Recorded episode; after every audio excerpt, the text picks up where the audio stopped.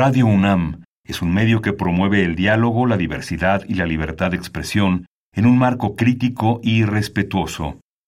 Los comentarios expresados a lo largo de su programación reflejan la opinión de quien los emite, mas no de la radiodifusora. Radio UNAM y la Escuela Nacional de Trabajo Social presentan Vida cotidiana, sociedad en movimiento.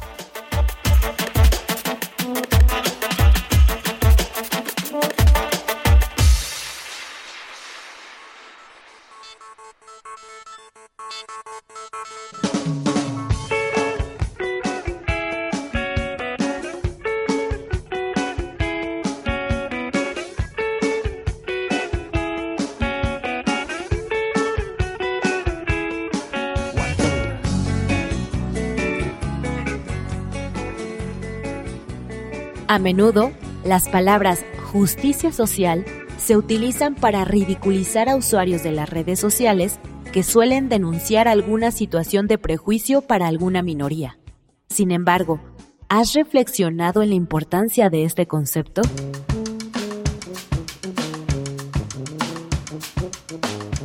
El concepto de justicia en solitario implica que existe un organismo al cual le delegamos la responsabilidad de aplicar los castigos a aquellos que infringen la ley. Sin embargo, esto supone varios problemas.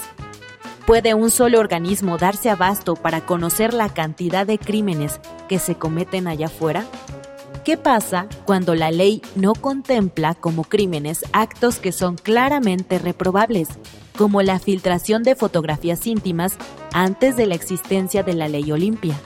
¿Y qué pasa cuando los mismos organismos que aplican la ley se corrompen y deciden darle la espalda a la población que deberían proteger? Por ello, en esta emisión de Vida Cotidiana, Sociedad en Movimiento, hablaremos sobre derechos humanos y justicia social con el doctor Rolando Cordera Campos, fundador del Programa Universitario de Estudios del Desarrollo y profesor emérito de la Facultad de Economía de la UNAM.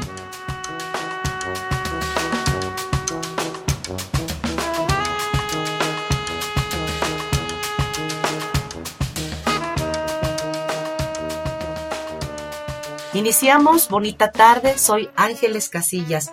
Muchísimas gracias por sintonizarnos.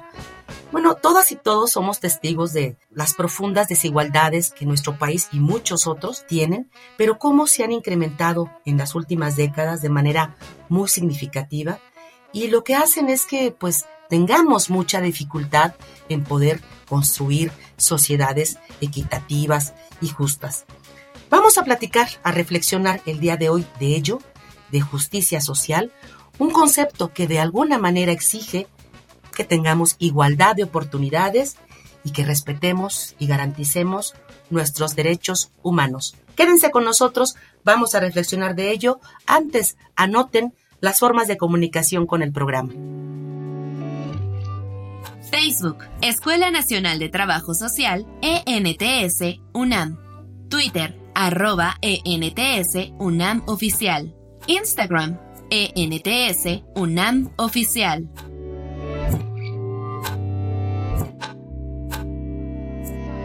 Es un honor de verdad tener al siguiente invitado, un especialista en, nuestra máxima casa de estudios, doctor Rolando Cordera. Muy bonita tarde, bienvenido.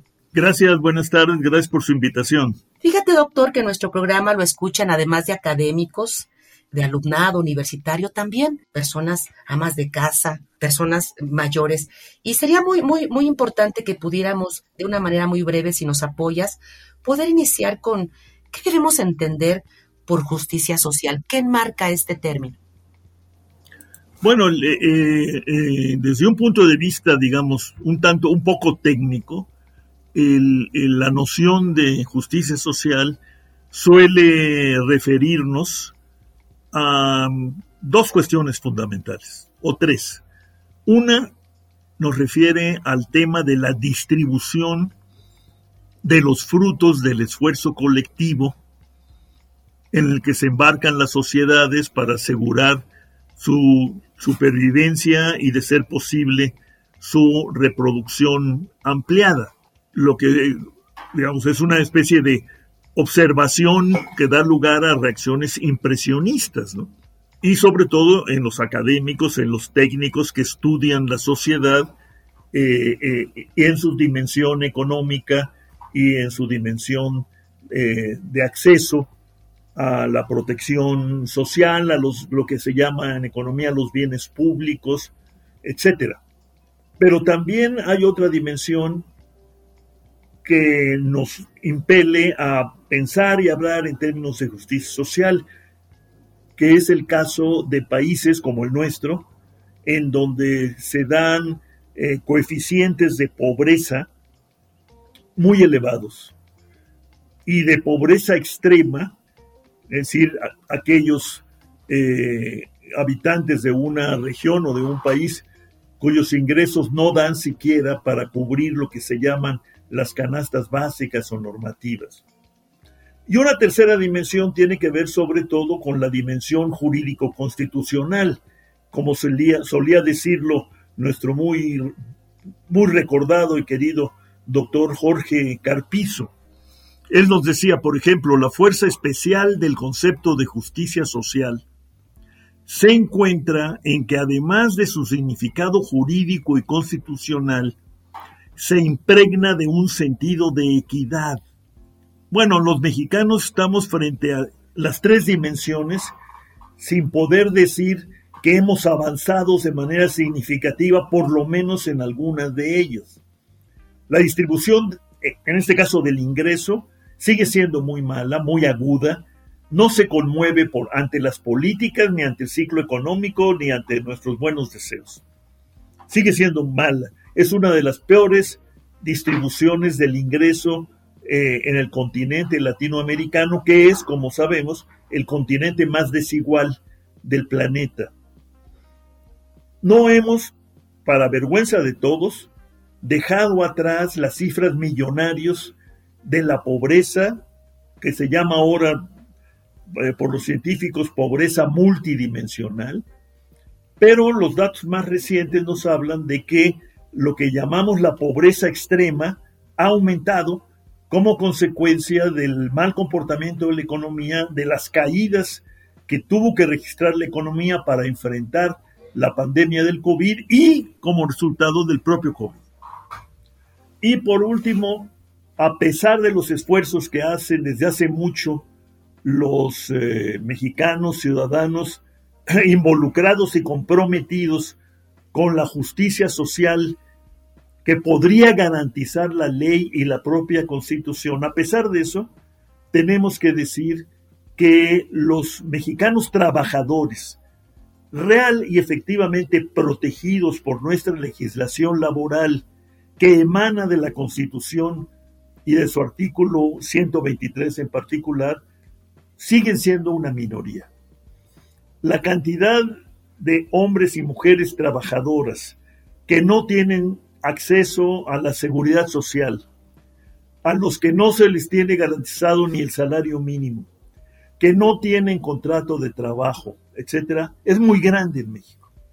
Se ha calculado, por ejemplo, que la población eh, económicamente informal, la población informal en el mundo laboral llega a ser cerca de la mitad de la fuerza de trabajo ocupada. Bueno, esta mitad de la fuerza de trabajo ocupada, en principio, se le define como informal porque su trabajo no está sometido a un contrato de trabajo. No tiene, digamos, la protección elemental y primaria que tendría que darle lugar a tener acceso a la seguridad social, etcétera. Lo que sabemos además es que no más del 60% de los mexicanos estamos cubiertos por diversos mecanismos de protección y seguridad social. La mayoría de los mexicanos no tiene acceso a este tipo de seguros, mucho menos a los seguros privados en materia de salud, vida, eh, eh, riesgos, eh, etc. Ese es el panorama. Sin duda un panorama nada positivo, muy complejo para nuestro país, digo, porque nos interesa nuestro país, no porque otros no lo, no, lo vivan de, de, la misma manera. Vamos a abonar con otros datos, además de los que nos compartes, doctor, que nos prepara producción. Escuchemos una infografía social.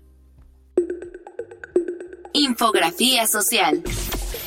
La igualdad de oportunidades y acceso a los derechos humanos son un bien indiscutible para cada persona de nuestra sociedad. Y la justicia social busca siempre defender esta facultad.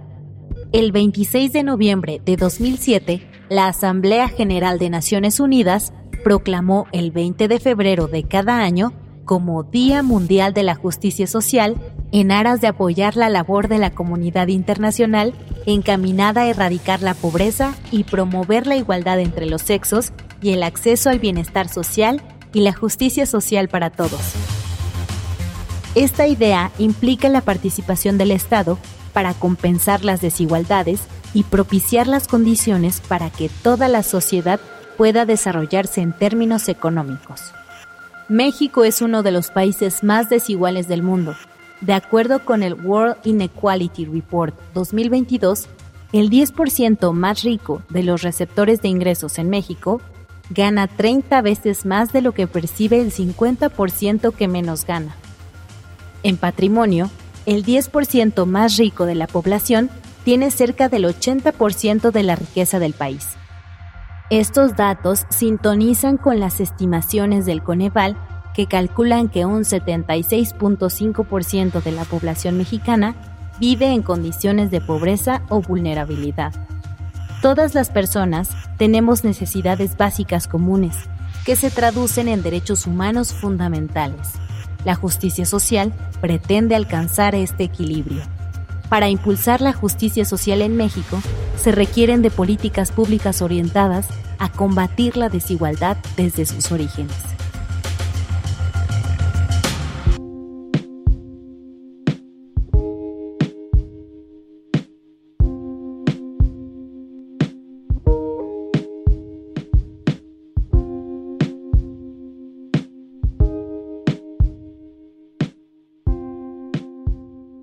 Doctor, eh, además de los problemas que ya nos comentabas eh, antes de esta pausa, ¿qué otros más identificas que derivan de la falta que tenemos que aceptar en nuestro país de una justicia social? Bueno, mire, mire, este, hablemos de lo más crudo que afloró con crudeza y, y a mansalva con la pandemia del COVID. Tenemos una desigualdad en materia de acceso a la salud, a la salud preventiva, a la salud curativa, pasmosa. Tenemos un sistema de salud muy segmentado. Y por lo que sabemos, los pobres de México, que representan un porcentaje muy alto de la sociedad, de la población mexicana, tuvieron accesos muy diferenciados al cuidado de su salud, al, combate a, a, este terrible bicho eh, muy distinto del acceso que tuvieron los grupos medios asegurados y desde luego los grupos de más, altos ingresos. Y al parecer lo que nos están diciendo investigaciones y reportes, pues, quizás todavía impresionistas, algo del estilo ha ocurrido con nuestra educación. Estamos encontrando que muchos chicos no solo dejaron de ir a la escuela como todos, no, desertan ahora de la escuela.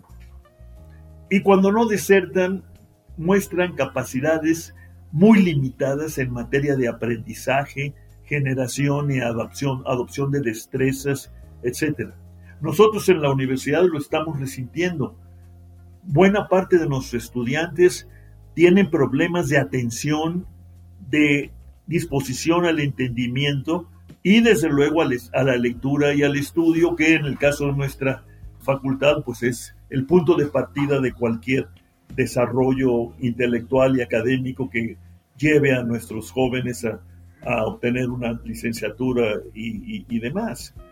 Entonces, ahí tenemos un problema muy serio. fíjese nada más, salud y educación, ambos temas fundamentales, exigentes, a los que nos referimos en la política, desde el Estado, y no se diga desde nuestra constitución, que además en 2011 del presente milenio fue reformada en favor de los derechos sociales. Nosotros hablábamos de los derechos sociales del pueblo mexicano hace ya muchos años.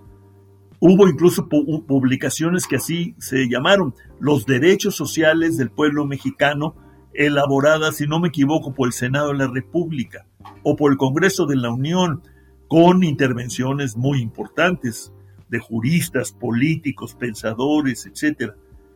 Pero resulta que después del remesón al que nos sometió eh, la pandemia y después también de la conmoción que trajo consigo la, la famosa gran recesión de 2008-2009, tenemos que reconocer que estamos muy mal en materia de salud, donde privan las penurias, las carencias, pero también la desigualdad. Y ahora estamos descubriendo, para preocupación de todos, así debería ser, que en la educación tenemos panoramas muy parecidos. Es decir, que estamos cancelando el futuro por la vía de la buena nutrición, de la buena salud y por la vía de la buena educación. Ese es eh, el triste eh, sumario al que nos obliga eh, la coyuntura. Y también debe servir, me parece, para que los partidos políticos, los, los académicos, los intelectuales, pero también los empresarios y los ricos pongan en el centro de su angustia y preocupación el tema de la cuestión social y el compromiso de superarla, dejando atrás esta combinatoria nefasta y vergonzosa de pobreza masiva y desigualdad impasible. Muchos, muchos retos en los que están por, por afrontarse, doctor. Hay un segmento que distingue a nuestro programa, que es escuchar la, la, voz del público en general. ¿Qué opina? ¿Identifican que hay justicia social o no? Si, ¿Cómo se han visto afectadas, ¿no? afectados sus derechos? Vamos a Voces en Movimiento. Voces en movimiento.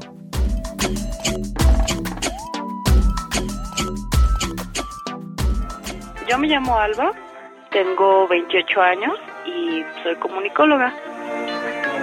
Yo creo que las oportunidades que tengo son similares o iguales a las personas de mi edad, pero creo que eso es porque en este momento la verdad sí me encuentro en una situación pues privilegiada, más que nada porque pues ya tengo dos años con un trabajo estable y pues además cuento como con el apoyo de mi familia en varios aspectos. Sí, algunos como de, de materia económica y pues lo considero por ese lado. Pero, por ejemplo, en el momento en el que yo estuve como esta situación de desempleo hace ya algunos años, la verdad sí sentía un poquito pues coartadas las oportunidades que tenía porque de repente o sea, lo más banal, no podía ir con algunos de mis amigos porque pues no tenía tanto el recurso como para ir a algún lugar, visitar tal cosa, o sea, cosas muy superfluas realmente, pero pues como que eso me coartaba. Hola, me llamo Sebastián, soy diseñador gráfico y tengo 28 años. Yo considero que no tengo las mismas oportunidades que las demás personas de mi edad, porque dependiendo del espacio, nivel socioeconómico en el que hayamos nacido, la realidad es que tenemos diferentes oportunidades. Y sé que yo tuve la suerte de privilegio, más bien, de ser de cierta clase social que en comparación a otra. Entonces no, no considero que todos tengamos las mismas oportunidades. No es que alguien haya llegado y directamente haya violentado mis derechos, más bien yo lo que creo es que como sistema tiene una forma de moverse y de mover a su propia gente, que creo que los limita en muchas de sus libertades y en lo que deberían o podrían ser o llegar a ser como personas. Es decir, ya se construyó el bonito caminito de que naces, vas creciendo, te metes a la escuela, sigues estudiando, después consigues un trabajo, vuelves a la universidad. Entonces yo considero que el hecho de que eso sea como un requisito que se haga para todos, para poder, por así que vivir, nos limita mucho en cómo habríamos podido quizás desarrollarnos de otra manera.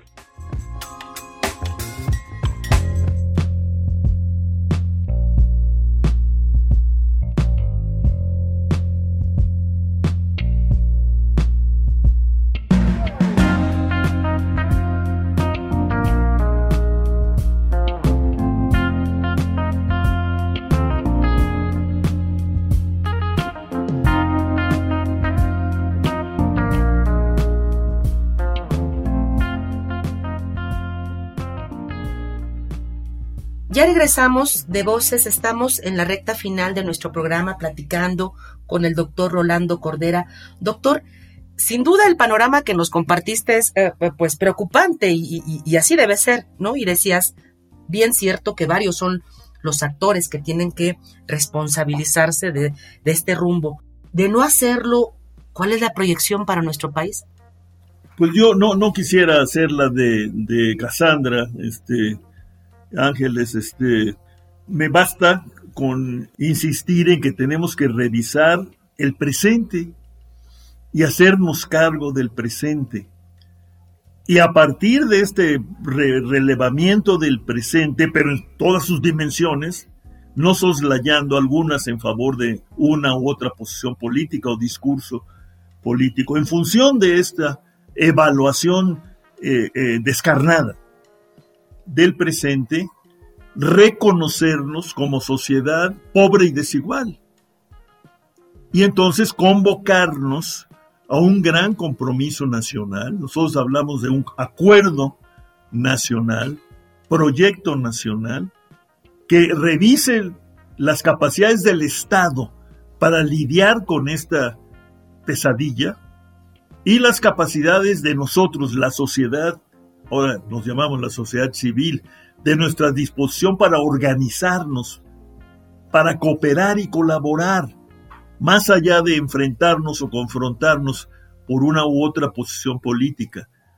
Enfrentar esta cuestión supone un alto índice de cooperación y conciencia colectiva. Sin eso no vamos a avanzar. La gente tiene que tomar nota de la sociedad en que vive y a partir de ahí asumirse como uno de los actores para enfrentar esta situación y dejarla atrás lo más pronto que sea posible sin atropellamientos que puedan resultar más destructivos que la propia realidad presente. Ese sería mi mensaje, Ángeles. Para cerrar el programa, doctor, bueno, pues hablando de, de estas conciencias y sensibilizaciones, nuestro programa lo escuchan muchos universitarios, jóvenes que se están formando en distintas disciplinas. Un mensaje para, para nuestro, nuestro alumnado en ese sentido. Mire, Ángeles, muy en una cápsula. El compromiso social al que nosotros convocamos no nos exime de estar a la altura de un compromiso académico e intelectual cada vez más complejo y cada vez más exigente.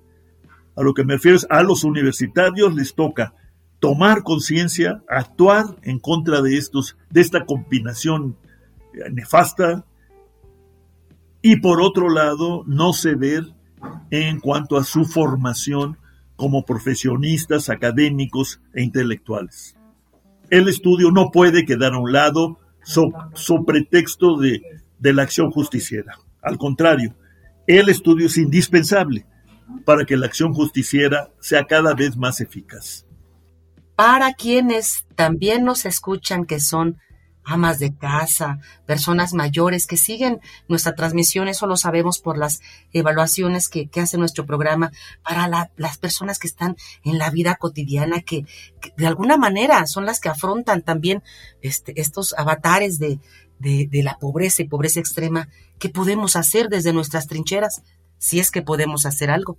Claro que podemos y podemos hacer mucho. Para empezar hay que exigirle a nuestros representantes en, el Congreso de la Unión y desde luego a nuestros gobernantes en el Poder Ejecutivo que ya nos digan por qué esta situación pervive y se reproduce agresivamente para daño de todos nosotros, de los dañados directamente y por quienes los rodeamos.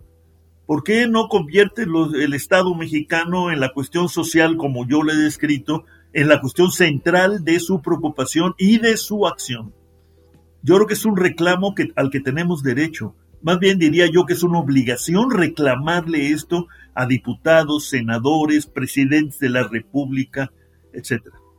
¿Consideras, y, y con ello terminamos, doctor, que hay más algunos grupos más vulnerados por esta por este incumplimiento de la justicia social o en general está afectando de manera diferente a todos los extractos de la sociedad mexicana. Sí, nos afecta a todos pero hay, ah, pero algunos mucho más. Estos son los vulnerables, los que no tienen en, el, en, el, en los hechos acceso a los derechos sociales, no tienen protección del poder público. Estos grupos vulnerables, y que son además grupos pobres generalmente, son los grupos más afectados por esta situación de injusticia, que es justicia, injusticia social, pero también es de injusticia de la otra, ¿no? Si nos metemos al tema del acceso a la ley y a los derechos, vamos a encontrar una situación también tremenda de desigualdad en cuanto al acceso a la justicia. Hace mucho que se ha estudiado por parte de colegas, a mí yo tuve la posibilidad de participar en algunos de estos estudios y la verdad es sorprendente, ¿no? El grado de desprotección en el que viven una enorme cantidad de ciudadanos, de compatriotas. Y sin acceso a la justicia, difícilmente se puede tener acceso a los bienes públicos que forman el paquete, digamos, moderno de la justicia social. Cerramos con ello, con ello, doctor, hay un exhorto, un compromiso de toda nuestra sociedad. Ojalá que, apostemos a esto que tú señalabas, ¿no? A poder develar nuestras necesidades, ¿no? Exigir nuestros derechos, eh, pues que se hagan políticas públicas verdaderamente este, fortalecidas y, como tú lo decías, que involucren a todos los sectores de nuestra sociedad. Quiero agradecerte, doctor Rolando, el que hayas estado con nosotros a nombre de Radio UNAM, de la Escuela Nacional de Trabajo Social, el que hayas compartido este interesante tema. Eh, acompáñame, por favor, a despedir a quienes hacen posible en producción nuestro programa. Eh, nuestra productora Ivonne Gallardo, la información que nos prepara Carolina Cortés, Carla Angélica Tobar, la coordinación de Roxana Medina, si alguien quiere hacer alguna petición o escuchar nuestros programas, tenemos el podcast también de Radio UNAM de Vida Cotidiana, ahí los pueden encontrar. Yo me despido, soy Ángeles Casillas. Recuerden que tenemos una cita el próximo viernes. Gracias, doctor Rolando. Gracias a ti, Ángel. Gracias por tu atención y tu paciencia. Muchas gracias. Bonita tarde, doctor. Hasta luego. Hasta luego a todos los que nos escuchan. Vida cotidiana, sociedad en movimiento. Es una coproducción entre Radio UNAM y la Escuela Nacional de Trabajo Social.